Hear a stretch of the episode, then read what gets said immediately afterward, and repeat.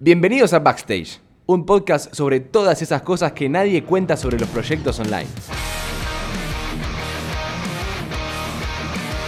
Bienvenido, bienvenida a otro episodio de Backstage, este podcast que la realidad es que al día de hoy digo que busca hablar de todas esas cosas que están detrás de los proyectos online, del emprendimiento, de todo el proceso, pero cada tanto me vuelvo a preguntar bien de qué estamos hablando acá y la realidad es que no hay un, temario en particular, son cosas que van apareciendo, van, van fluyendo y eso genera que, que se termine hablando de cualquier cosa sin mucha línea, lo cual depende después de cada uno poder acoplarlas y darles un sentido para que se puedan aplicar esos proyectos en sus vidas o en sus carreras, como quieran llamarlo. Bien, me pasó algo estos días que está, bueno compartirlo, se puede tomar una reflexión tranquilamente, que es el hecho de plantearse objetivos, de definirse objetivos eh, para romperlos. No romperlos desde el punto de vista de eh, superarlos y darnos cuenta de que quizás configuramos mal esos objetivos, sino romperlos desde el punto de vista de darse cuenta de que en realidad no sirven para nada. ¿Por qué digo esto? A veces nos pasa que al diseñar un objetivo, que puede parecer difícil de alcanzar y quizás un sueño, no es un deseo, decir, bueno, quiero llegar a un millón de suscriptores en YouTube o lo que sea, eh, pueden pasar dos cosas. La primera es que se haga todo por y para eso, y en el medio se pierda quizás qué es lo que se disfruta de, intentar llegar a ese objetivo, o qué es lo que sería para nosotros ese objetivo, o qué es lo que estaríamos generando, o sea, qué impacto estaríamos generando llegando a cumplir ese objetivo.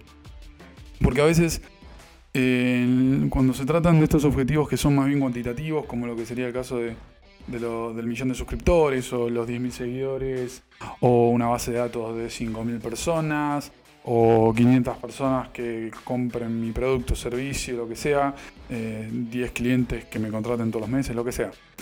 Estamos pensando en un objetivo que creemos que es para nosotros, cuando en realidad impacta en el resto.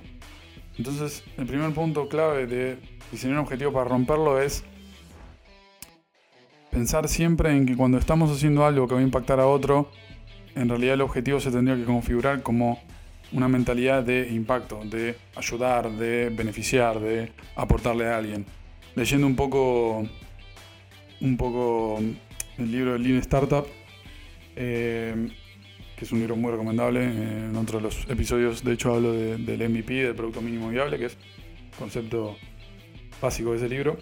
Eh, habla del emprendedor como una persona que busca aportar y crear una solución en un contexto que la realidad es que es totalmente impredecible, es incalculable y no suele ser el mejor. La realidad es que siempre los recursos son mínimos y eso. Pero la clave está en eso, en el aporte y en la ayuda. Em, porque a la hora de definir un objetivo, a veces lo ponemos tan cuantitativo que en el medio se pierde ese valor. Pero si lo enfocamos desde ayudarle a tantas personas por día, algo de una forma más alcanzable, y más como bajada a la tierra, la perspectiva es otra. Entonces, el primer punto es ver el impacto que tenemos. Y el segundo punto, que acá esto es algo que escuché, no me acuerdo si fue Gary Vee o quién, eh, pero decía que no accionemos o no realicemos actividades en base a un objetivo puntual, solo por el simple hecho de alcanzar el objetivo, sino por el hecho de crear un, flujo, un proceso con el que nosotros estemos contentos. Eh, y ahí es donde me fui dando cuenta que me hizo el clic en la cabeza de pensar, bueno, hacer este podcast. Yo al principio decía, bueno, quiero comprometerme a subir un podcast una vez por semana para tener tantos podcasts en un año y así, sucesivamente, todo cuantitativo. Pero no me di cuenta que grabando los episodios y dándome cuenta que todos los días se me ocurría algo nuevo para contar o, algo que leía un libro y quería, me parecía un buen aporte, lo que sea, no me daba cuenta que disfrutaba yo en realidad el proceso. Y me olvidé hasta que me encontré de nuevo que había, me había puesto ese objetivo. Me olvidé del hecho de que lo quería publicar una vez por semana. Em, la realidad es esa. Entonces, es un poco alejarse de, lo superficial, es un poco alejarse del quiero llegar a 100, a 200, a 300 y acercarse más a, quiero llevar un proceso con el que pueda estar cómodo, pueda disfrutarlo y pueda sentir que lo que estoy haciendo sale de una forma casi natural. Yo la verdad que no soy muy partidario de decir, eh, hace algo porque simplemente lo amás y, fin de la historia y somos todas personas amando lo que hacen. Porque incluso a veces con las cosas que uno ama, tiene que ponerse cierta disciplina para generar un hábito.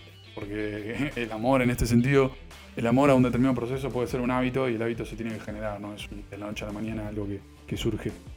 Eh, incluso a medida que avanzamos con determinados hábitos, determinadas cosas que hacemos, empieza a aparecer eh, la voz oculta de la responsabilidad de ahora que lo empezamos no lo podemos dejar. Y la realidad es que no, no es así. No es así porque si nos surge mm, a través de un proceso que disfrutamos, siempre lo vamos a poder hacer porque no dejamos de disfrutarlo. Es muy raro dejar de disfrutar algo un día para el otro, salvo que haya alguna duda existencial, que siempre se superan y se termina volviendo a lo que en un momento nos hizo bien.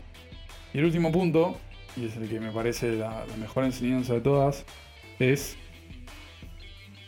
pensar que para todo, y en este sentido sí creo que sirve aplicar lo cuantitativo, pensar que para todo lo que empecemos a hacer, lo que le demos un comienzo, un proyecto de, grabar un podcast, de tener un canal de YouTube, de hacer un emprendimiento de productos, lo que sea, un e-commerce, eh, vender nuestros servicios online, lo que sea, tener la cabeza de decir lo que empiezo a hacer hoy va a tener efecto recién en dos años.